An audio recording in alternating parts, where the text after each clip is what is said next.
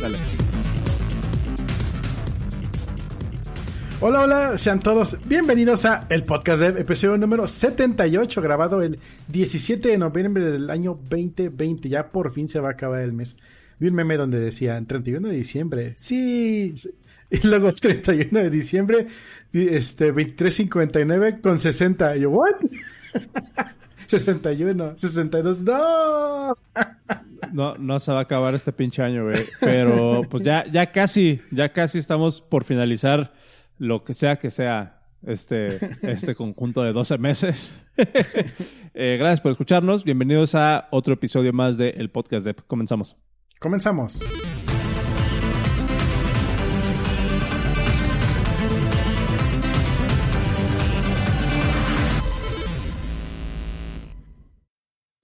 Siento Fíjate. que cuando escucho estos intros en el podcast que está en postprod, se escucha un poquito más rápido. ¿En serio? Voy a, voy a, voy a bajar el audio del último podcast y lo voy a comparar contra mi audio ¿Qué, y a ver si es mi impresión usas? o... ¿Qué Ah, aplicación usas para escuchar podcasts? Spotify. Ah, no, eh, Spotify, Spotify. Telegram y a veces lo doy play en la, pa- en la página. Ok. Es que eh, puede, o sea, algunas aplicaciones, como por ejemplo la que yo uso, Overcast, tiene por default activado el, el Smart Speed, que básicamente te lo pone como a 1.16, dependiendo de, de cuánto vaya, eh, de, de- de- qué tan espaciado esté el audio. Pero, Detecta que no, tan o sea, aburrida la no- conversación no y le pone más nada, rápido. ¿no? Ándale. Detecta si estamos hablando de, de JavaScript. em, Y y le- adelanta. No, pero, pero en realidad no le hago nada al audio, güey. En realidad no, no, o sea, no, no pasa más que por un compresor, un limiter, eh, le pongo el EQ y un poco de normalización y, y es todo. Realmente lo que escuchan en, en los audios en, en su aplicación de podcast es pues la versión tal cual en vivo. A veces sí corto unas partes como el episodio pasado que lo tuve que, que, Ah, ar- sí, que claro. desarmar y volver a armar, güey, porque todo salió mal. Se- el, el episodio pasado se nos cortó la transmisión como tres veces, güey.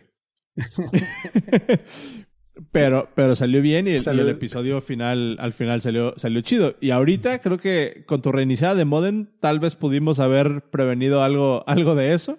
Sí. Espero que sí. Pues sí, güey. Pero fíjate, ahorita lo que, lo que yo te iba a decir es el, tu, tu, tu grievance ahorita es eso de que escuches el audio más, más rápido. Mi grievance ahorita son, son dos cosas, güey.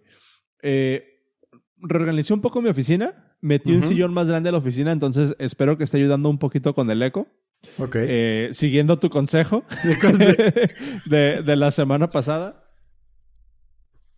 Y eh, mi segundo grievance es de que ya, ya es como, como, más, como más personal, güey. Eh, que también son dos cosas. La primera, los martes termino mi jornada laboral, me salgo con los perros, hago una hora de ejercicio, me baño y bajo a hacer el podcast. No me gusta porque ahora que hacemos video, eh, Tienes que estar ve el desmadre arreglado. que traigo aquí en el cabello, güey. O sea, y no, realmente no me estoy poniendo, pues no me pongo, no, no me pongo la pomada ya, güey, porque pues, pues no. o sea, no, no voy a desperdiciar. no, es, que, es que ese es mi punto, güey. No es que, no es que se desperdicie, me quiero ver bien para ustedes. ¿Debería peinarme para bajar a hacer el podcast? Deberías raparte, más sencillo. O, o me rapo. Vuelvo, vuelvo a la.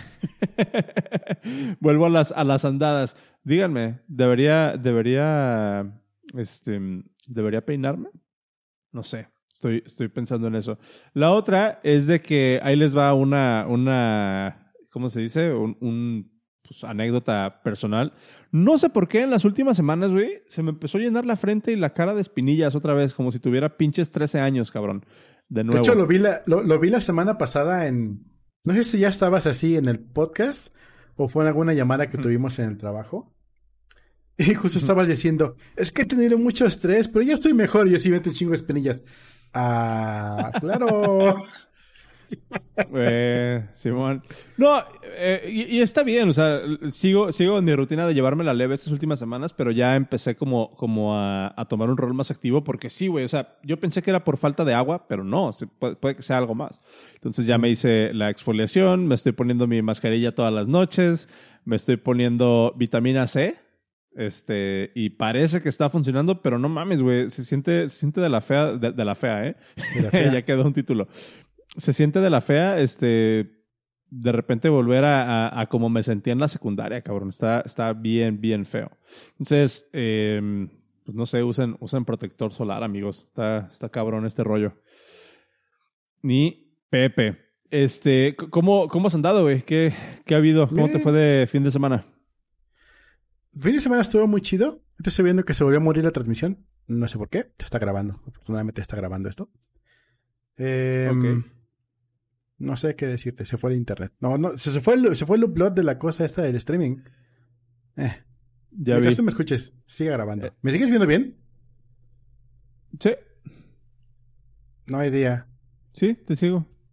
A ver, vamos a darle stop y start otra vez. Tal vez y con eso. Bueno, en lo que reinicia esta cosa del internet. Pero ya está el video. Este, sí.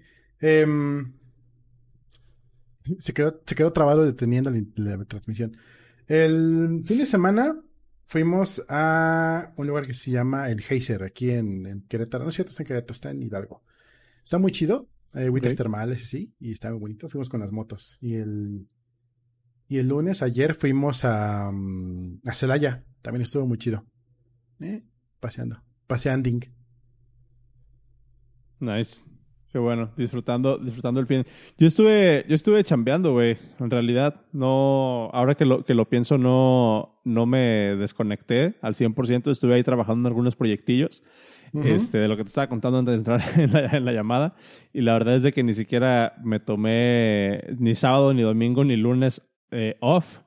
Y ya hoy empezaron como a pagar factura, como a cobrar factura, así de que andaba todo desganado en la chamba. Así Sí. "Ah, puta madre. Pero pues, ni pedo, güey. Em, ¿Qué te parece? Está- bueno, ¿estás solucionando todavía el, el pedo del internet? Pues, al parecer no hay internet porque tú y yo estamos bien en llamada. Digo, me estás viendo bien. Pero al parecer el OBS fue el que murió. Ya. Ya te vamos a tener que comprar una, una nueva compu, güey.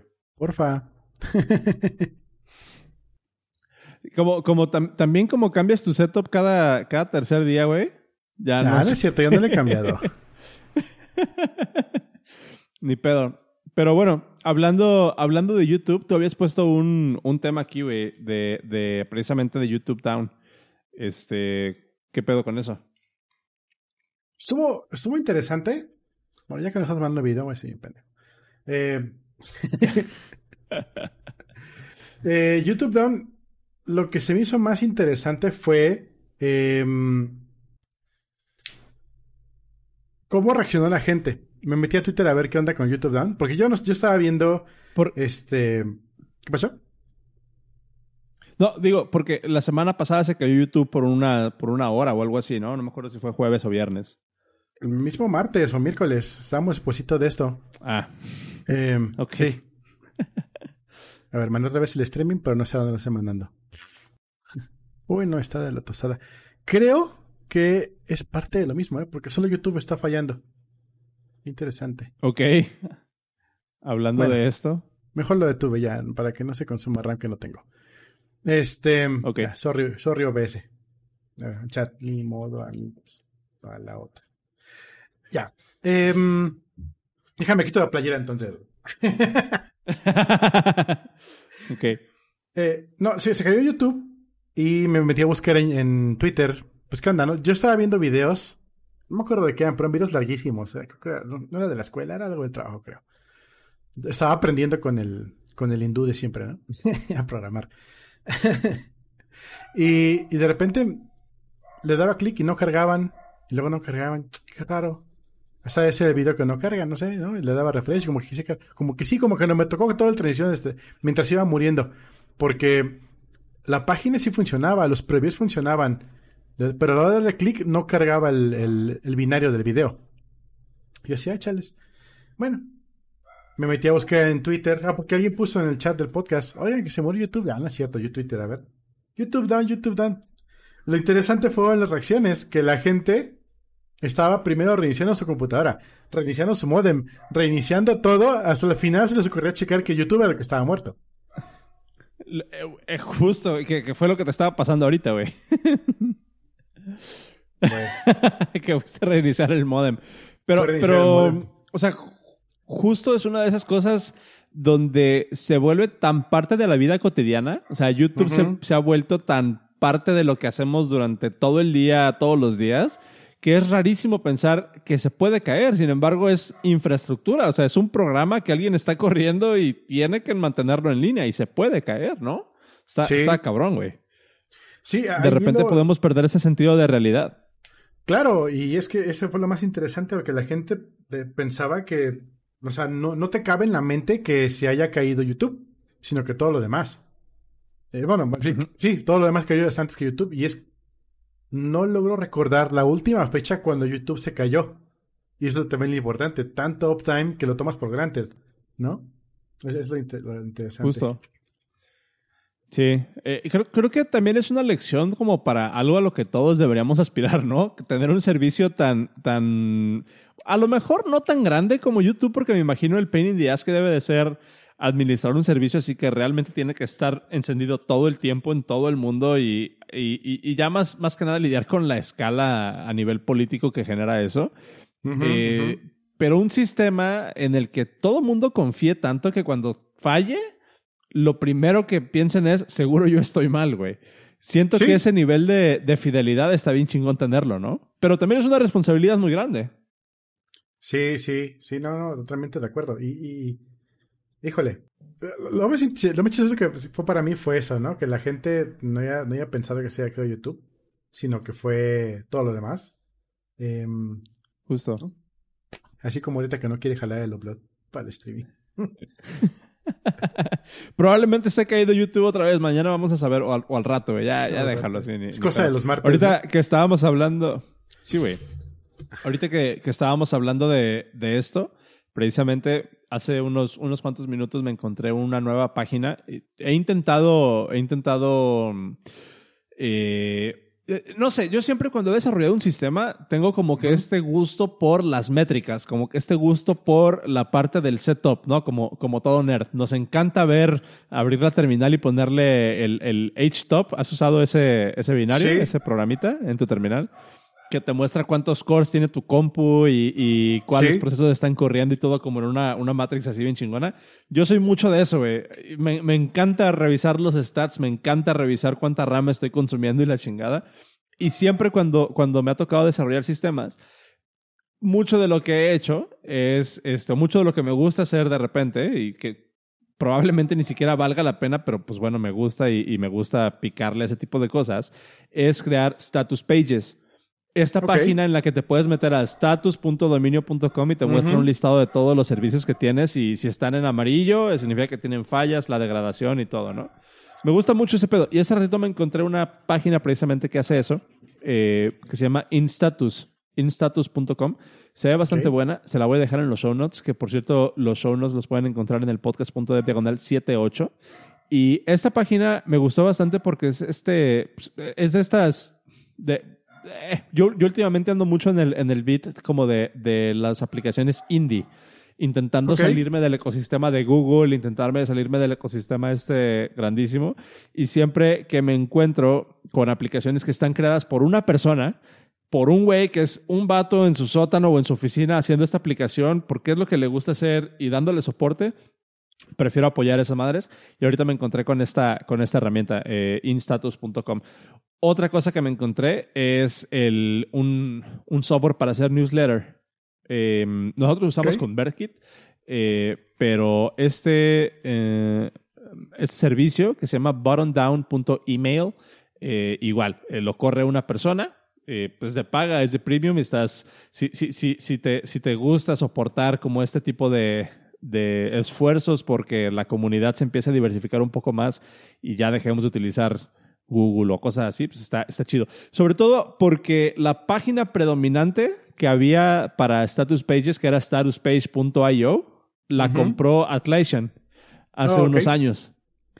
Entonces Y ahora es parte de Jira, de. Confluence, de todo ese desmadre para, para desarrollo de software, que tiene sentido, pero al mismo tiempo se llevaron una parte bien chingona de- del ecosistema, que era precisamente los status pages. Este, y nada, pues se los quería compartir ahorita aquí de, de rapidín. Pregunta, ¿a ti te ha tocado implementar alguna de esas páginas? ¿O de esa He funcionalidad? hecho, he hecho funcionalidades de esas, pero nunca he implementado una herramienta tal cual. O sea, siempre es como que lo saco de la manga.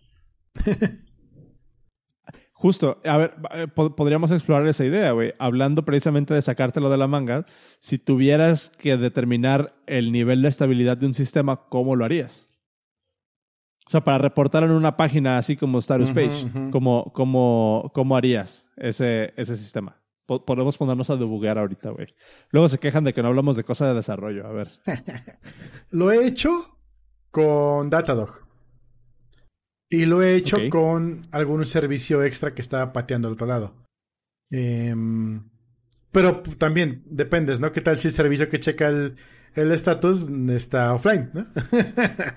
Entonces ahora hay que mantener ¿Qué? dos puntos. ¿Cu- ¿Cuáles son las métricas por lo general que te pueden determinar o que te pueden decir si un servicio está estable o no, güey?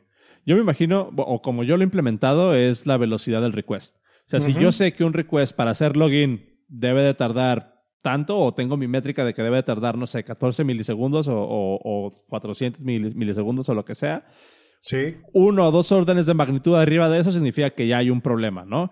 Pero Sí. no sé, ¿tú tienes algo, a- a- algo que aportar en ese sentido?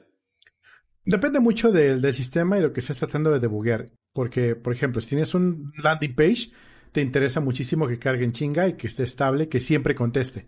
O sea, que si tú le mandas a hacer 10.000 llamadas, tengas el 100% de las llamadas funcionando. O sea, un- una- un- Ok. toma en cuenta que una, una llamada perdida es un, un lead perdido. Eh, Esa es un cliente que Otra. se te va, un cliente Sí. potencial. Claro, otra también es muy importante, la velocidad. Tiene que contestar en chinga. Se dice que todos los usuarios de Internet en cuatro segundos podemos determinar si una página nos interesa nos vamos a la chingada. Pues también tienes que contestar muy rápido para que reduzcas todo ese margen. Pero si estás debugueando sistemas y quieres saber el uptime de un sistema, pues tienes que también validar, por ejemplo, yo tenía sistemas que generaban eh, paquetitos de trabajo con ZeroMQ, que es como RabbitMQ pero diferente, pero indie. Em, y lo que hacíamos era monitorear. Teníamos un proxy que recibía N cantidad de, de llamadas. Y a eso estamos logueando constantemente la velocidad de respuesta. Si estaba lento, quiere decir que había algo ahí. Recibía la llamada y la despachaba a 10 o 12 o 10 o, sí, 10 o 20 máquinas. Que dependiendo de la que tuviera menos chamba, cachaba al siguiente. Y obviamente logueábamos cuánta chamba tenía que dar cada máquina para saber cuál estaba más tranquila. Y si todas estaban arriba, decir que había saturación. Em, cachaba el paquete y luego lo convertía en jobs de, de ZeroMQ y lo mandaba a un job dispenser. Y luego venían un chingo de workers a chambar cada uno. Otra medición que teníamos era cuántos jobs teníamos en, en- en una cubeta en un determinado tiempo. Si la cantidad de jobs que teníamos por procesar subía arriba de 5.000 jobs, no, perdón, arriba de 15.000 jobs, teníamos un problema. Pero debajo de 5.000 también teníamos un problema. ¿Por qué? Porque no había suficientes. ¿Qué pedo? Algo se murió. Entonces teníamos thresholds que nos medían no solamente la velocidad de reacción, sino cuánto job teníamos trabajando a través de, no te miento, 150 servidores. Y eso pues no lo puedes medir Sí. en su lugar, es un sistema completo. Entonces depende mucho de cada cosa que tienes que validar. Hay veces que nada más quieres que esté disponible. Hay veces que tienes un servicio de Heroku que tienes que pegarle cada 10 minutos para que no se duerma. Que, que ese iba a ser, iba, esa iba a ser mi pregunta, güey. Cada, cada cuánto, o sea, es un intervalo decente como para decir, tengo confianza en lo que me está diciendo mi sistema de reporte, güey. O en lo que me está reflejando estas métricas. Obviamente. Que todo también la de- respuesta es depende, güey. Sí, sí, sí. Pero, ok, depende. Ejemplos, ¿no?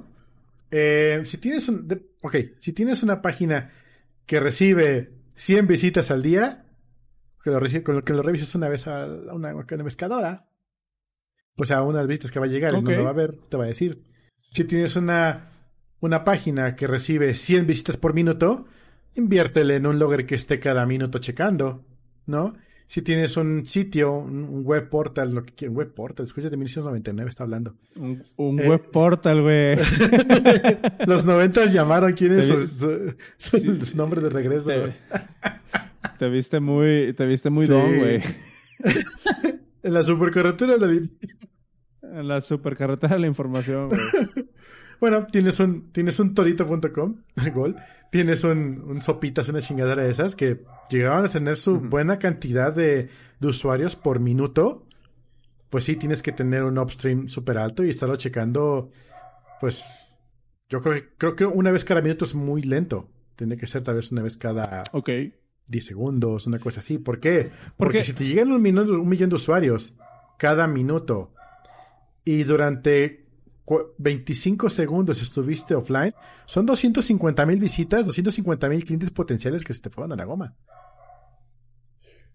De acuerdo, pero también, por ejemplo, ese influjo de clientes tan grande de putazo te puede pegar en el performance y, muchas veces, por ejemplo, en, una acotación, ya viéndolo como desde el punto de vista de, negocios, porque, pues, manager, es esta parte de, de, güey, ok, eh, o sea, la, pregunta o la, formulación que me gustaría hacer es, se asume que si tienes un millón de visitas por minuto o por, por, por segundo, lo que sea, tienes la capacidad de atender una incidencia a ese nivel de respuesta. Claro. ¿No? Pero también eso desde el punto de vista de planeación, estaba escuchando un audiolibro en la tarde donde hablaban precisamente de la importancia de la planeación en, el desarrollo de proyectos. Eh, bien padre mi tarde, güey. ¿Por qué tienes barros en la cara? Déjame. Em, em, esa madre hablaban de la, de la importancia, si, si, estás recibiendo ya tantas visitas por minuto, significa que pues tienes un equipo de respuesta en chinga. De nada te sirve, de nada te sirve que te estén, que te avisen de minuto a minuto que se cayó algo si no tienes cómo arreglarlo, güey. Claro, no, sí, es horrible. Es horrible. Yo, yo he estado en esa posición. Es más, hemos estado en esa posición, en ese trabajo en el que estamos. En la mañana se rompe algo Llega un ticket. Oigan, se murió X cosas. Se, murió la máquina 5 donde tenemos el giro jalando. Ah, déjame. Voy a revisar. Se murió la 5. Sí, estoy. Se murió la 5. Que ya voy. Se murió la 5. Ya y lo estamos viendo. se murió la 5. se murió la 5. Pero, pero ¿sabes Se murió la 5. Sí. Sí, güey. Eh, y, también, también mucho. El título se murió a las 5. Guárdalo, güey. Eh, también, también otra cosa, por ejemplo, en, este caso que es como de, reporte de incidencias, eh, en, la, en, la, en el cibercafé conocido yo tengo al equipo de soporte, ¿no? Y, una de las, una de las eh, pues como reglas cardinales que, que, nos toca ponerle a las personas a las que les damos soporte es esa de enviar reportes incompletos. De nada te sirve o sea, de no enviar reportes incompletos, perdón. De nada te sirve tampoco, así como si tienes un reporte súper chingón, pero no tienes la capacidad de respuesta, o incluso otra parte que tienes que considerar también al estar desarrollando estos sistemas, es que más, más leads no necesariamente significan más dinero para ti, güey. El tráfico te puede terminar costando más de lo que te generan los leads que cachas. Y eso también es un, eso también es un, es un riesgo a considerar. Pero entonces, por ejemplo, Ahí hice una, una tangente súper rápido, güey. Pero entonces, eh, ¿qué, ¿qué, métrica, o sea, o qué, le, qué reportas? O sea, sí está inestable, pero ¿qué reportas? Ajá, está respondiendo 400 segundos más tarde de lo que esperamos, de lo que es nuestro baseline. ¿Cómo llegas a esa solución? ¿Cómo, cómo, identificas qué es lo que está pasando? ¿Qué es lo que te tiene que dar el sistema de reporte para, para darte un buen, un, un buen norte de a qué le tienes que pegar, güey? ¿Cuál, es tu experiencia en eso? Está muy chido. Lo que nosotros hicimos fue hacer una pantalla de reporteo en Datadog. Yo digo porque amo Datadog, porque nos sirvió muchísimo. donde trabajamos hubo un antes y un después. O sea, hubo días que no dormíamos y Datadog. y teníamos un dashboard donde entrabas y te decía, veías tus grafiquitas, ¿no? Que estaban tin, tin, tin, tin. De repente veías que decía trut. Y dices, ay, güey, trut. Y va para arriba, Ay, cabrón, ahí viene golpe, viene golpe. Ah, se pasó, se pasó. Se, se comporta. Pa- para los que están para los que están escuchando el podcast, Cero hizo un, un ademán hacia arriba, como una grafiquita, y después hacia abajo. Espero que lo hayan entendido por su por, Por su onomatopeya. Entonces te digo, veíamos en la grafiquita que iba para arriba. eh, ah, eh, ¿Cómo te cuento? Ya sabíamos que había horas críticas. Porque eh, traficábamos. Checábamos tráfico muy específico. Traqueábamos tráfico muy específico.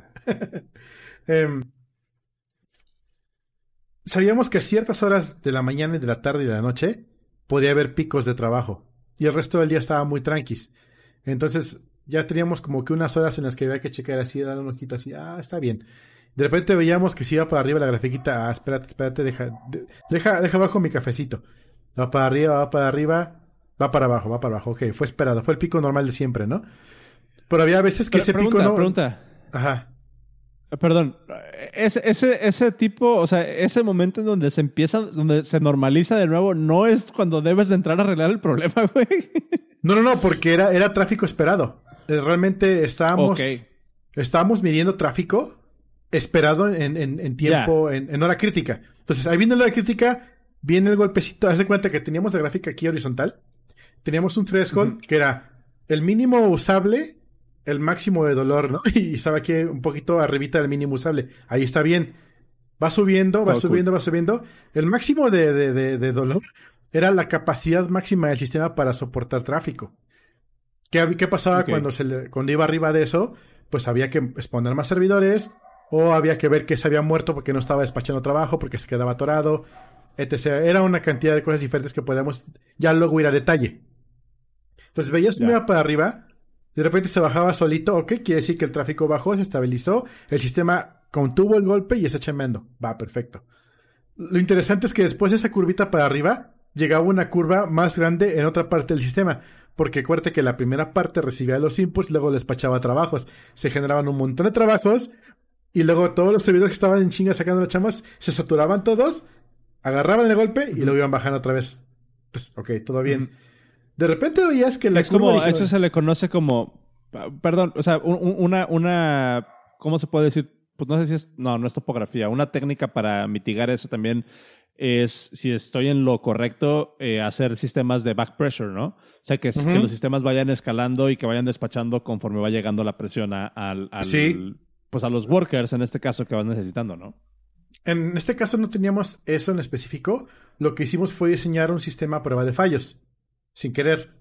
Eh, tú, por ejemplo, has visto los, los videos de las ensambladoras de Coca-Cola, ¿no? Que están en chinga Ajá. sacando, armando este, latas, les meten el juguito o el juguito del refresco, las tapan y vámonos, tapan, vámonos, tapan. Y hay un chingo de latitas ahí desfilando y luego pasa una máquina y les pone su, su, su, su label y luego las empiezan a meter en cajitas y se van, ¿no? ¿Qué pasa cuando la máquina que hace los labels se queda sin, sin materia prima? ¿Qué pasa cuando Mm. Algo sucede, ¿no? No pueden terminar de hacer algo. El resto de la empresa no se puede detener. Siguen embatallando refresco, siguen tapando latas y siguen empujando latas a la fila. Pero en la línea de producción tienes un área como los carros que tienen áreas de choque que se pueden doblar. Entonces, en la área de producción de la embotelladora reciben todas las latas y se empiezan a, a- a juntar en un lugar. Y se empiezan a amontonar, amontonar, amontonar, amontonar. El sistema está diseñado para mitigar el dolor en lo que en chinga está alguien habilitando otra máquina, cambiándole la, la- la tinta, yo qué sé. Cuando prenden otra vez la máquina que hace las, este, las estampitas o que mete en cajas cosas, empieza a agarrar de la pila. Pero la parte inicial que estuvo en de producción nunca se detuvo. Y lo mismo pasaba con nosotros. Mm. Llegaba un montón de trabajo y tú veías como la curvita subía, de repente bajaba. Ok, y acá luego llegaba un golpe como unos 10 minutos después llegaba un golpe acá. Pero luego la, la curvita original pasaba arriba de la línea de dolor, que no era, por ningún momento se detenía de recibir chamba, siempre seguía recibiendo chamba. Pero ya sabíamos que en unos 15 minutos esa, esa línea de dolor nos iba a golpear cabroncísimo en toda la chamba que se que estaba apuntando después. Allí es cuando teníamos un, un- una alarma que decía, güey, se nos pasó arriba de los 15 mil jobs, ¿qué pedo? Y en chinga te metías a ver qué pasó, ¿se murió algo? ¿No se murió? ¿Se, se? Ok, exponete 5 jobs más. Y antes de que llegara el golpe, ya teníamos preparado el sistema. Apágalos, listo. Entonces, es mucho prevención, es mucho estar viendo y obviamente depende muchísimo de cómo lo, lo, lo, de, cuál sea tu caso de uso, pero sí, es, es horrible cuando arriba de 5000 jobs, ok, arriba de 5000 jobs, ok, arriba, que ya. ya. Fíjate, o sea, tú, tú sí tienes experiencia como on ground de ese tipo de cosas, ¿no? On the field, eh, porque te ha tocado lidiar con sistemas que se te están cayendo. Yo, las aplicaciones que he hecho para backend son para mí, güey. Ajá, o sea, y, y, a mí me va a picarle y meterle ese tipo de sistemas, pero obviamente no tengo esa experiencia de, de primera mano de decir, me sirvió lo que hice para determinar todo este pedo. Simplemente era algo como que con lo que me gusta experimentar, ¿no? Pero tú que sí tienes experiencia como de primera mano lidiando con esto y encontrando el valor a todas estas cosas, eh, ¿qué, le podrías recomendar o, cuáles son las... Qué, es lo que aprendiste? ¿Qué es lo que sentiste que, aprendiste que te ha salvado la vida, güey? De, todo ese, de todo ese desarrollo como de crear sistemas observables con telemetría, eh, con ese tipo de respuestas. ¿Qué fuiste aprendiendo o, qué aprendiste en tu última experiencia que te ayuda para la siguiente, güey? Lo que se me quedó muy grabado, y es algo que no se metió aquí, ni, ni en este siglo, fue la frase, lo que no es medible no se puede mejorar, ¿no? Entonces... ¿Qué, esa frase es muy de manager, güey? Sí. No, y de hecho, donde trabajaba yo era una empresa de medición de mercado. Holística, ah, pues este, chingo de, de, medición de significados y cosas raras. Y pues su, la data era su, su, pan de cada día, su carnita de todos los días. Y pues sí, era, era como su filosofía principal de trabajo. Y sí, ahí fue donde aprendí de que, güey, mide todo lo que puedas medir. Eh, pero igual no te mueras en un inicio, ¿no? Primero entra con algo y luego vas creciendo. Ahorita ya estamos metiendo en el cibercafé conocido Datadog. Y yo sí, por fin. sí, que, que, que, estuvo, o sea, estuvo padre esa, como esa investigación. Eh, pero sí es bien cierto eso que dices, güey. O sea, no te sirve, que, que, por ejemplo es mi caso, ¿no? A mí me gusta pensar en páginas de estatus, en páginas de, de, medición y la chingada, pero pues no tengo nada en línea como para medir, ¿no? O sea, que es como que estoy creando la infraestructura, pero pues ya lo estoy haciendo por gusto, ¿no? No hay nada crítico detrás de todo eso, güey. Pero claramente, si tú sí vas a sacar un producto, si tú sí estás haciendo como que algo en forma, que, que sientes que tiene futuro, que le quieres ver un futuro, pues sí, primero preocúpate por salir al mercado. Y creo que en algún, en algún episodio lo, lo platicamos, ¿no? Esta parte de no arregles un problema que no tienes. O sea, porque eso nada más te, está, te estás metiendo el pie, ¿no? O sea, piensa en otra forma y, y, y lo hablábamos, no me acuerdo en qué episodio fue, pero el artículo que yo compartí era este que decía tienes que identificar cuáles son los buenos problemas de tener y cuáles no, y arregla los que no. Si tu aplicación se te está cayendo, significa que tienes un chingo de tráfico, pero no lo tienes todavía, entonces no lo arregles. O sea, va, va por ese lado, ¿no? Pero si tu aplicación, la gente no puede iniciar sesión o no se puede registrar, pues ¿cómo chingados quieres traer clientes? Ese sí, ese sí, arréglalo. Tener esa distinción del problema bueno y el problema malo nos puede ayudar a, salvar como que mucha, mucho tiempo perdido, ¿no? Que es como que esta falacia también que, he estado explorando últimamente de, del, del sunk cost, del, del costo, pues, ¿cómo se puede decir? Costo hundido, ¿no? Que es la clásica, nosotros lo conocemos como de echarle dinero bueno al malo, ¿no? Ya le invertí tanto tiempo, dinero, esfuerzo, lo que tú quieras, entonces tengo que completarlo, tengo que seguir o tengo que, que, continuar por este camino, ¿no? Cuando en realidad, pues, puedes decir, no, tomar una decisión y decir, ¿sabes qué? No, no, no, va por ahí. Siento que, ajá, justo. Este, va, güey, pues está, está interesante. No sé si tú tengas, bueno, por ahí traíamos, traíamos algunos otros enlacillos, ¿no? Que, que compartir, pero no es que tú traigas uno en particular o pasamos a lo que sigue. Ale, ale, ale, ale, el siguiente. Yo esta vez solo traje uno, creo. No, sí, ha puesto uno, pero no me acuerdo dónde quedó. Ya. Eh, ¿cuál, ¿Cuál traías? No me acuerdo. Ah. Em, yo puse el de Zoom. ¿El de Zoom? Ajá. A ver, dale al de Zoom. Estuvo interesante lo. Hace mucho que no hablamos de Zoom. Hace que no hablamos de Zoom. Viste que Sier, no sé cómo se pronuncia, Sier, lanzó eh, que tiene 90% de suceso su vacuna contra el COVID. Ah, ok. Bueno, dijeron, ¿no? O sea, tampoco es como para que después dijeron, ¿no? Simplemente dijeron. Pero era Pfizer, ¿no? Ah, cierto, no sé cómo se pronuncia. ¿No escuchaste que dije Pfizer? Yo, yo, pensé, yo pensé y estaba intentando entender por qué chingados. Hay un, hay un güey eh, de las comunidades de Guadalajara que le dicen Cier. Y yo dije, ah, pues está hablando de este vato. Pero ya cuando empezaste a hablar de vacuna dije, es Pfizer, güey. Te aventaste una buena, güey. Estuvo bueno. El Psier. Psier. En mi vida he visto palabra, ¿eh? No sé cómo pronunciarla. Psier. Pfizer. ok. Pfizer, la marca de medicamentos. Sí, anunció que tiene una cosa que podría inmunizar al 90% de las personas que lo recibieron. Ni siquiera lo, respaldaron, o igual se respaldaron, pero no leí. Punto que no lo hayan respaldado, punto que dijeron que, que funciona. Obviamente no está ni remotamente cerca del mercado. O sea, lo anunciaron. Pero, son test iniciales, ¿no? Son, son los resultados preliminares, prácticamente. Toma en cuenta que haciendo un poco de historia, la, vacuna contra el tétano que tardó 15 años en salir. Va parrando esto. Agárrate. Bueno, anuncian esto como su una de sus primeras este, pruebas y que no sé qué, no sé qué, no sé qué. ¡Pum! Que bajan las acciones de Zoom, mira, al momento que lo estaba anunciando. ¿Qué tiene que ver una cosa con otra? Obviamente todo tiene que ver hoy en día. En este mundo globalizado no me alcanza para comer. Eh, la, las, este, toda la banda que está esperando dejar de chambear desde su casa y poder ir a trabajar a la oficina, dijeron, ya, ya tenemos cura, la chingada del Zoom. Ya. Eso, eso, eso me deja eh, pensando un par de cosillas, así de qué tanto está relacionado a las cosas, qué tanto puede pegar algo que ni siquiera sepas que sucede eh, por ejemplo, cada vez que dice una bozada a los políticos en Internet, el, Bitcoin sube. ok. Eh, si es que ya los que tiene que ver una cosa en otra, pues todo está relacionado hoy en día. Y por otro lado, me hizo pensar cuánta banda realmente ya está harta de chamar desde casa. Y lo que hablabas justamente del mm. podcast pasado, que, o sea, es mucha banda que se aventó la brava porque no hubo de otra pero que ya, están, ya está bien. No, se aventaron, los aventaron. Los aventaron. Sí, sí.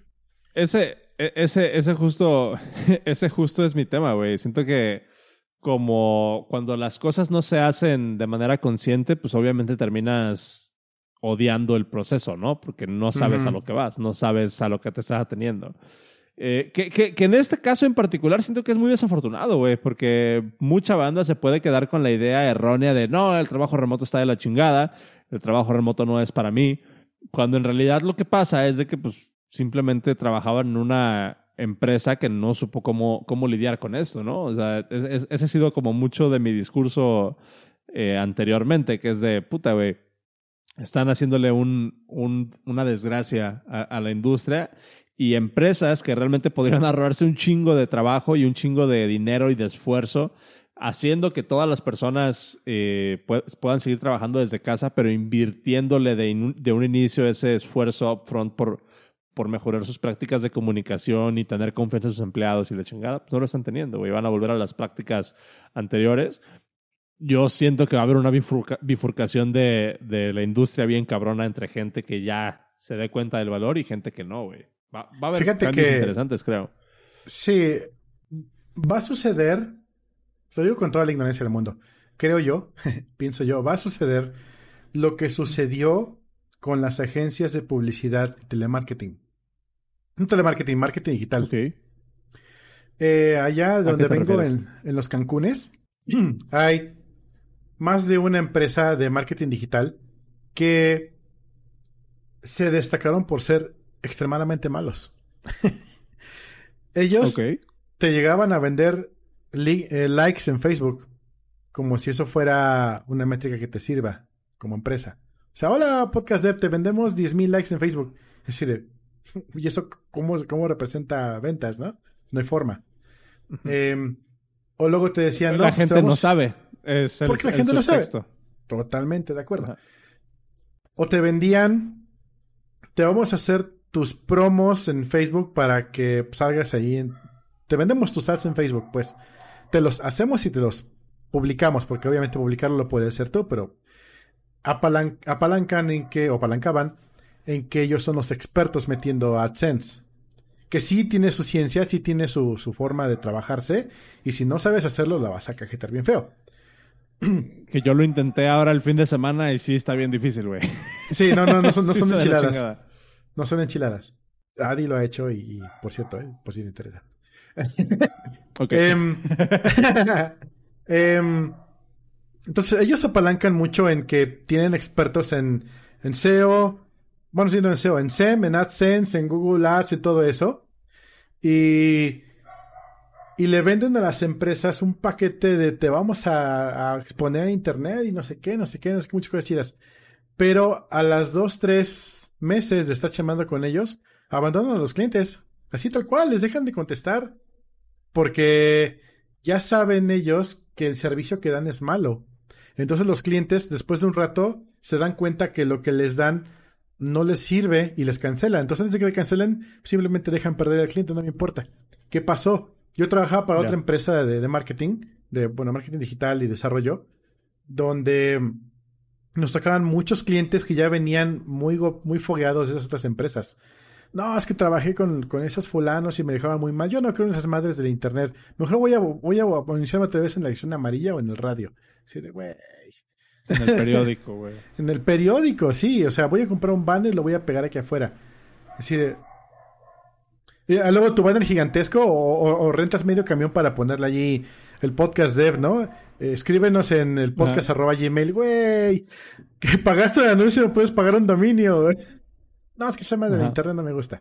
¿Por qué? Porque venían muy quemados de, de, de gente que los maltrató muy gacho. Lo mismito va a suceder con este rollo. O sea, va a haber banda que se va a turbo quemar, que las empresas no saben cómo, cómo, cómo atacar bien este, esta situación. Y pues va a haber banda que va a decir, no, esa madre del, trabajo remoto no sirve para nada. Y ya, pues no va a funcionar. O empresas que digan, esta madre no, nunca voy a permitir que haya remoto en mi trabajo. Es una, es una oportunidad muy grande perdida, güey. Eh, me, desespera, no, no me desespera mucho, sí me da como mucha eh, frustración, creo que es la palabra, como preocupación a lo mejor no tanto, porque yo siento que las personas, eh, puta, güey, es, que siento yo que es como un, un rollo más generalizado de lo que creemos. El otro día, y, fíjate, estaría bueno hablar de esto, güey. Los, los, links, los links que se quedan en la. Los, los links que quedamos ahí, los, dejamos para, para el newsletter. Em, porque me gustaría hablar precisamente de la discusión que, que, hicimos el otro día en el Telegram de ahí del, del podcast. Eh, sobre, sobre este tema de, de, de, que nosotros prácticamente estamos por transacciones. ¿No? y, y, no, sé si te, no sé si te tocó ese, ese debate, güey. No, no, no. Básicamente. Básicamente la premisa, la premisa de la discusión, y no, no me acuerdo quién, quién, lo hizo, que por cierto tenemos un canal de Telegram, t.me diagonal podcast dev, se pueden meter y se hacen discusiones buenas como de esta de la que vamos a platicar hoy. Eh, se hace esta discusión sobre eh, las personas que no están de acuerdo en que la dirección de la empresa nos vea como recursos, ¿no? Que que yo estoy de acuerdo que no somos recursos, güey, somos personas y justamente ha sido mucho el tema, ¿no? De va muy de la mano con este sentimiento de, pues es que en mi empresa me tratan como recurso y me quieren exprimir y sienten que como ya trabajo donde vivo, pues me pueden estar marcando a horas no laborales y esperar que responda porque ahí tengo los, los elementos, ¿no? Es, es prácticamente lo mismo, va, va, muy ligado a esa mentalidad. Eh, una parte de esa discusión que se armó en Telegram era, no me gusta que me vean como un recurso y me gustaría que la gente me viera más como, como, como un asset, ¿no? Que es como una ventaja. ¿Cuál es la diferencia de, cuál es la traducción de asset? Activo, como un activo. Sí, ajá. Como, como un activo para la empresa, ¿no? Como algo bueno para la empresa más que un recurso. Pero por el otro lado está la discusión. Ajá. Por el otro lado, la discusión es. Otra, otra, otra banda hacia la discusión de, de. Pero es que yo no quiero. Este. No me acuerdo ni siquiera por qué era la discusión y ya la estoy macro cagando y discúlpenme. Pero básicamente la, otra, la otra parte era de que decía eh, la parte de, de, aportar hacia la empresa. ¿No? O de tomar ownership, o vamos a ponerle, vamos a ponerle nombre, ajá, sumar. Si alguien te pide que prendas la cámara, y eh, no, no, no por nada, pero si alguien te pide que prendas la cámara, tú te puedes, tú te puedes poner en una, en una situación en la que tú dices, yo no creo que agrega valor, ¿no? Y, te retraes, no prendes la cámara o lo que sea para, para las llamadas, pero por el otro lado también estás diciendo, no quiero que me vean como un recurso. Pero entonces tú al no querer generar esa interacción como, como persona, como, como humano, como estoy trabajando con personas, no me pongan a mí a trabajar con personas porque los managers son pendejos, porque hacen llamadas innecesarias, porque no quiero yo pelearme, a mí pónganme a escribir código, estás renunciando, siento yo, y estaría chido escuchar tu, tu opinión, estás renunciando precisamente a eso que tú estás diciendo, ah, sí pónganme a escribir código, y trátenme como recurso o considérenme como recurso, pero no me traten como uno. No me digan que soy un recurso. Pero no quiero hacer engagement, no quiero comprometerme, no quiero trabajar en equipo, no quiero tomar responsabilidad y no quiero crecer. Pero no soy un recurso. Entonces, ¿qué? Y siento que va mucho, mucho, mucho de la mano, güey, de, esto. ¿Por qué saco esto a, colación? Porque siento que es un problema sistémico, güey. Y mi tesis, y estoy es, eh, como sacándola y estoy, tengo ahí un draft que, que, estoy redactando sobre esta idea, es de que no va a dejar de haber trabajos de los que nos quejemos si nosotros mismos seguimos aceptando esos trabajos, güey. Y es un problema sistémico de que creemos que siempre un trabajo tiene que ser culero porque inherentemente los trabajos son culeros, cuando no. Podemos tomar ownership de lo que queremos hacer, podemos tomar eh, o, o, sensibilizarnos a nosotros mismos de yo quiero ser un profesional en esto y trabajar en función a eso. Pero eso significa también estar comprometido. Eso significa también dar uno de sí. Y si no quiero que alguien me vea como un recurso y si no quiero que alguien me vea como alguien, como disposable, o sea, como, como una pieza en la herramienta que, que es el discurso, ¿no? Es que para qué contribuyo si yo me muero y me pueden reemplazar. Pues sí, güey, pero mientras no te mueras, tienes un plan de vida, idealmente, y tienes algo que quieres hacer. Idealmente, ¿no? O sea, y no me estoy poniendo como del lado de la, de la empresa para nada, pero sí se me hace como, como incongruente decir, no me vean como alguien disposable, como alguien reemplazable, pero tampoco te quieres comprometer tú con la misión, no quieres hacer engagement, no quieres eh, eh, tener como que esa responsabilidad, güey. No sé, o sea, siento como que se me hace bastante incongruente. ¿Tú qué, tú qué piensas? Creo que todo debe ser recíproco. ¿Qué, ¿Qué tipo de responsabilidad, o más bien, no responsabilidad, sino, responsabilidad, ah, qué tipo de compromiso esperas que tenga una persona hacia ti si tú no tienes el mismo compromiso hacia la misma persona? ¿No? O sea, si yo a ti te trato de la chingada, ¿por qué esperaría yo que tú me trates chingón? Que a fin de cuentas sucede muchas veces. Pero ya cuando es una relación laboral, que eh, si tú tratas a la empresa sin respeto, o sea, si no, si no muestras tu compromiso con la empresa, simplemente la empresa va, va a depender que sabes que esa persona no tiene compromiso conmigo. Eso es, es que, es muy diferente. Sí. O sea, que, que, es muy diferente de esta noción que tenemos de ponerse la camiseta, güey. O sea, ponerse la camiseta siento yo que es un término eh, ya así como súper diluido para abusar, güey. como web portal. como, como para, para justificar el abuso, güey. Ponte la camiseta. Sí. Sí. Pero usualmente el ponerse la camiseta nace, y es, y es que realmente está cabrón porque es un círculo vicioso, güey. Eh, tú cuando entras a una empresa, puede que esa empresa ya tenga esas malas prácticas. Puede que ya tenga ese, esos vicios. Y tú puedes llegar a una empresa, tú puedes llegar a una organización, a un nuevo trabajo, lo que sea, con ojos frescos y puedes eh, empezar a decir, esto está mal, esto está mal, esto está mal, siento que esto lo podríamos hacer mejor, siento que esto puede ser diferente.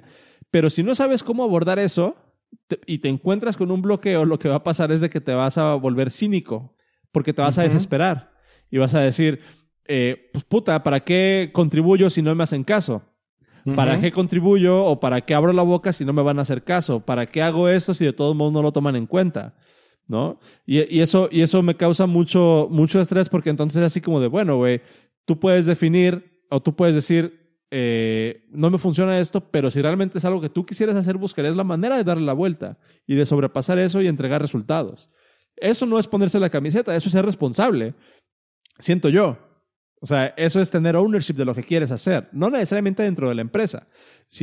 y sé que se pone un poco, un poco blurry ahí, pero mi tesis es, si tú quieres ser el mejor en algo, que la empresa o que la organización de la que estés trabajando sea un medio para llegar a eso que tú quieres a nivel personal. Que esa es tu estrategia. Esa es la estrategia, ser el mejor en bases de datos, ser el mejor desarrollador de iOS, ser el mejor bla, bla, bla, ser el mejor manager o lo que tú quieras. Tu estrategia, o sea, tu, tu gol es ese, tu estrategia es, en esta empresa voy a aprender esto, en esta otra empresa voy a aprender esto, en esta otra empresa voy a aprender esto.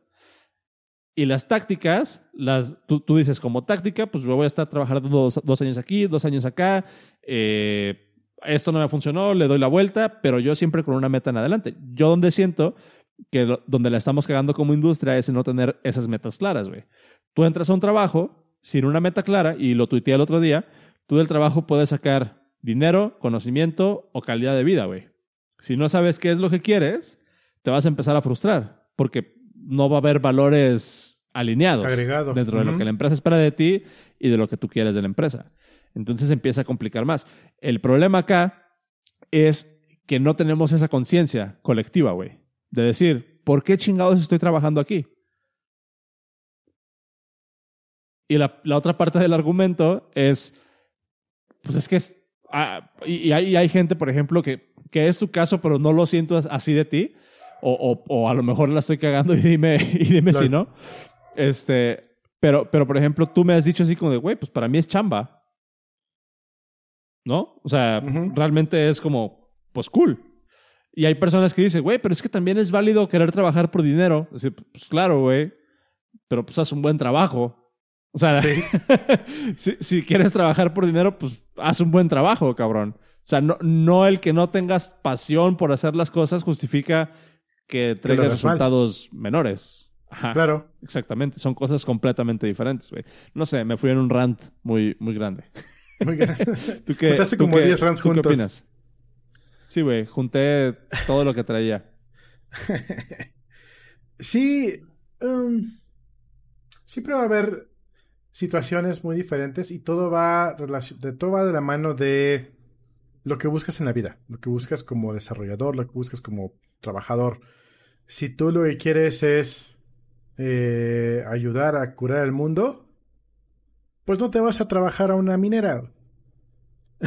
no te vas a ir a trabajar a, a, a, a, no sé, a BP Oil, ¿no? O tal vez sí te vas a ir porque lo quieres cambiar, no lo sé. Pero tendrías como un enfoque diferente, ¿no? Em, ahorita que lo decías, cuando entras a alguien a trabajar, yo estaba vislumbrando tres posibles outputs.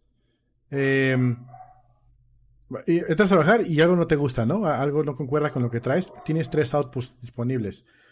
O te aclimatas y dices, pues aquí es así y me quedo. O te sales o intentas cambiarlo. Que a fin de cuentas creo que muy pocos animales en, el mundo tenemos la capacidad de cambiar nuestro, nuestro environment. Casi todos los animales se adaptan.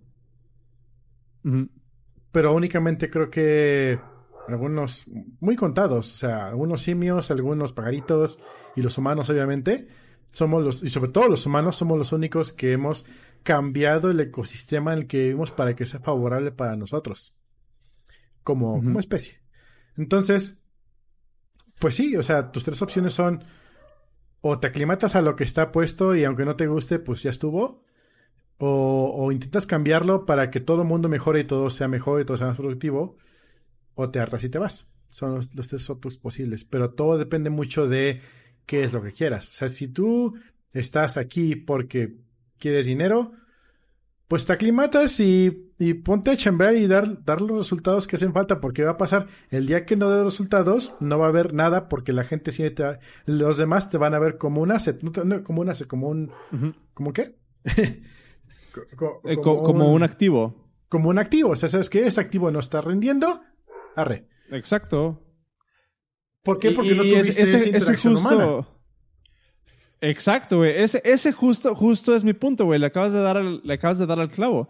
No, no es congruente que tú digas, yo trabajo por dinero, pero que al mismo tiempo te ofendas cuando te piden resultados tan duros, güey. O te piden resultados tan, tan, este, tan claros o tan extenuantes, o te vean como un recurso tal cual. Ah, cool, güey. ¿Trabajas con dinero? Entonces trabajas por el dinero nada más y no te interesa generar empatía, no te interesa generar este sentido de compasión, no te interesa liderar un equipo, no te interesa aprender. Cool, güey. Eres un recurso, trabajo. te vamos a exigir. Ahí está, güey. Chinga tu madre y no estés chingando. No me, no me, o sea, no, no es válido en esa actitud para mí, desde mi punto de vista muy personal, no es válido que te quejes porque tú mismo estás degradándote a recurso, güey. Ajá. y, y, y, a lo mejor no es una actitud eh, sana desde ese, desde ese punto de vista.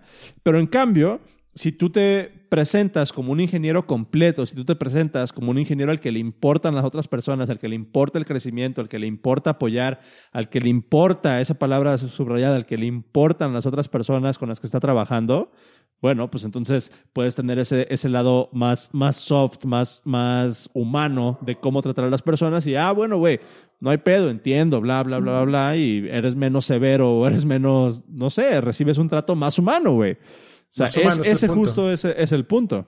No vas a recibir un trato mejor, simplemente vas a recibir un trato fuera de la caja.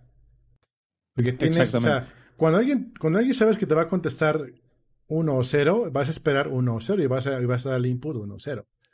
Si vas a saber que esa persona te va a contestar en términos medios por todas las razones, hay una frase muy, muy famosilla que alguien, no me acuerdo quién es, a ver si la puedo ver al rato, que decía, a mí las computadoras, no, era, en 1900 no sé qué, 1800 no sé qué, las computadoras no...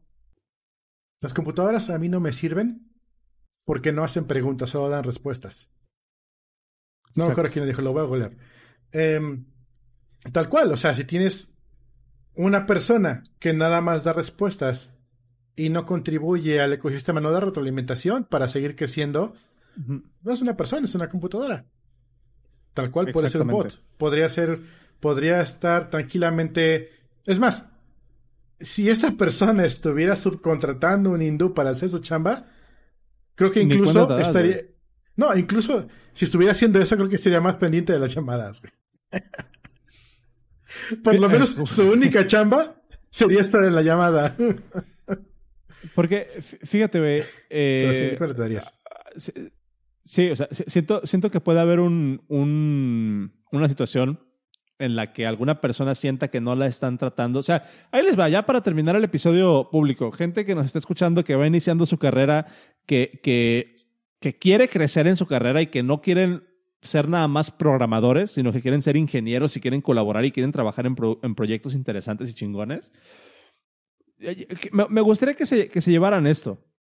Eh, muy probablemente en su carrera les va a tocar, o a, todos nos ha tocado, siento yo, esta situación en la que sentimos que no somos apreciados o, que no nos están dando lo que nosotros necesitamos para crecer en la empresa, ¿no? Eh, que sentimos que no somos apreciados, que no nos están tomando en cuenta, que no nos están dando la guía adecuada. Y si bien es cierto que la empresa puede tener mucho, este, mucho, mucho que ver en eso, que a lo mejor no tengan una estructura de onboarding adecuada, que a lo mejor no tengan una estructura de management adecuada, que no haya gente senior en el equipo o lo que sea. Algo bien importante que ustedes deben de preguntarse y que yo me pregunté y no sé si tú te preguntaste, Cero, en alguna ocasión, es ¿qué chingados puedo hacer yo diferente, güey? No, o sea, a eso me refiero con tomar ownership, a eso me refiero con tomar la responsabilidad de decir, madres, si yo quiero que me traten diferente, si yo siento que la empresa no me está dando lo que estoy necesitando yo, ¿qué puedo hacer diferente para que sí lo hagan? No es culpa de la empresa, güey. O sea, no es culpa exclusivamente de la empresa. Ahora, tú pregúntate, si sientes que no te están dando la guía, pues estaría válido decir, ah, güey, pues, ¿cuánto participo? ¿Cuántas preguntas hago? ¿Cuánto ownership tengo yo del conocimiento que quiero adquirir? ¿Qué tan claro tengo a dónde quiero llegar? Porque si no eres un bulto que escribe código, o sea, ¿y cómo quieres que te pelen? ¿Cómo quieres que, o sea, yo lo estoy hablando más como, como puntual, pero pues puta, güey. o sea, ¿cómo, ¿cómo quieres que te pelen si no te haces notar? ¿Y cómo te haces notar? Estando presente, haciéndote responsable, compartiendo, colaborando, güey. No escribiendo código. O sea, lo, hemos, bueno, esa, por ejemplo es, mi visión, el código es parte importante, ¿no? Pero, pero ya lo hemos hablado, güey, en, en algunas ocasiones. Cuando haces tu chamba bien, nadie te pela, pero cuando haces, cuando se cae, ahí es cuando se nota si escribiste buen código o no. Todo el resto del tiempo es interacción humana, güey. Todo el resto del tiempo es interacción humana. Es, ese por lo menos siento yo que es como, como, como, como, pues lo, no sé, lo, lo, que me gustaría dejarles. Eso lo aprendí yo a la mala, ¿eh? Cuando trabajaba en Costco, yo trabajaba en el food court. Y en el food court siempre eso es una, una mascarilla para chambear. Yo todo el tiempo del trabajo tenía la, bueno, ¿qué se llama? Mascarilla, cubrebocas, cubrebocas arriba de la nariz y mi cofia arriba de los ojos. Entonces, mi cara se veía en mis ojos nada más. Y otros compañeros, por su hueva o porque no les gustaba, se bajaban la, el cubrebocas, que es, es, malo hacer eso, pero lo hacían.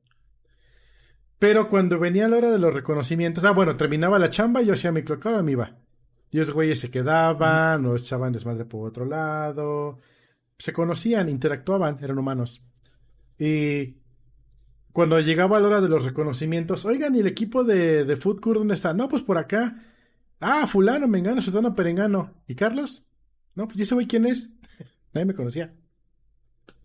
Mm. y ahorita creo que se está llegando a ese punto por la falta de conocimiento de cómo abordar ese tema. Regresamos a nos aventamos, algunos nos aventamos, algunos nos aventaron a esa situación, pero estamos sufriendo una deshumanización.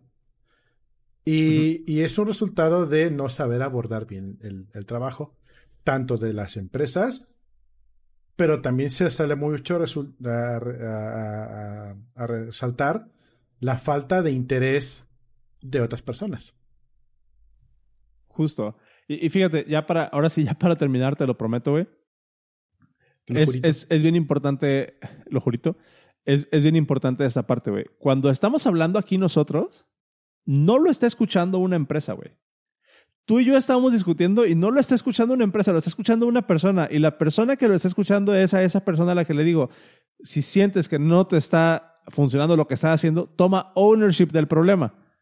Toma esa responsabilidad del problema y antes de culpar a la organización, a tu jefe, al sistema, a lo que tú quieras, pregúntate qué puedes estar haciendo tú diferente, porque las chances son, en mi experiencia, que si sientes que no te están tratando como tú debes, hay una gran posibilidad de que tú puedas cambiar eso desde tu perspectiva. Sea cambiando de trabajo o simplemente cambiando de actitud. Tal cual. O sea, y, otra vez, este podcast lo y hablamos de empresas y hablamos de organizaciones y la chingada, pero este podcast lo escuchan personas, güey. ¿Por qué? Porque trabajamos con personas. Siempre. La empresa no es un ente abstracto, son personas. La empresa son personas. Exactamente. Entonces, creo que a todos nos conviene aprender a trabajar y no son, activos. Exactamente. Justo. Vale, güey, pues nos aventamos un, un, buen rant aquí de unos cuantos minutos. Eh, ¿Nos quedamos en el after show? Sí, antes que nada hay que agradecerles a todos por escucharnos. Eh, recuerden que estamos casi todos los martes a las 8 de la noche en vivo, excepto cuando se muere YouTube. Hoy no se pudo. Hoy no se pudo, pero estamos, somos un podcast, así que estamos en todos los agregadores de podcast que ustedes quieran. Y si no, también nos agregamos allí. Por lo regular sale los miércoles, si no es que Suanro se duerme o le agarra la fiaca y nos sale hasta el jueves. ¿Le agarra la eh, qué? La fiaca. Para mí la fiaca es flojera. No sé, en algunos otros conceptos fiaca es lo que te da como cruda, pero de otros enervantes. Em, ya. Recuerden que estamos en el podcast.dev y pueden ver todo lo que, hemos puesto. Ahí también están las notas de este podcast, que es diagonal 78.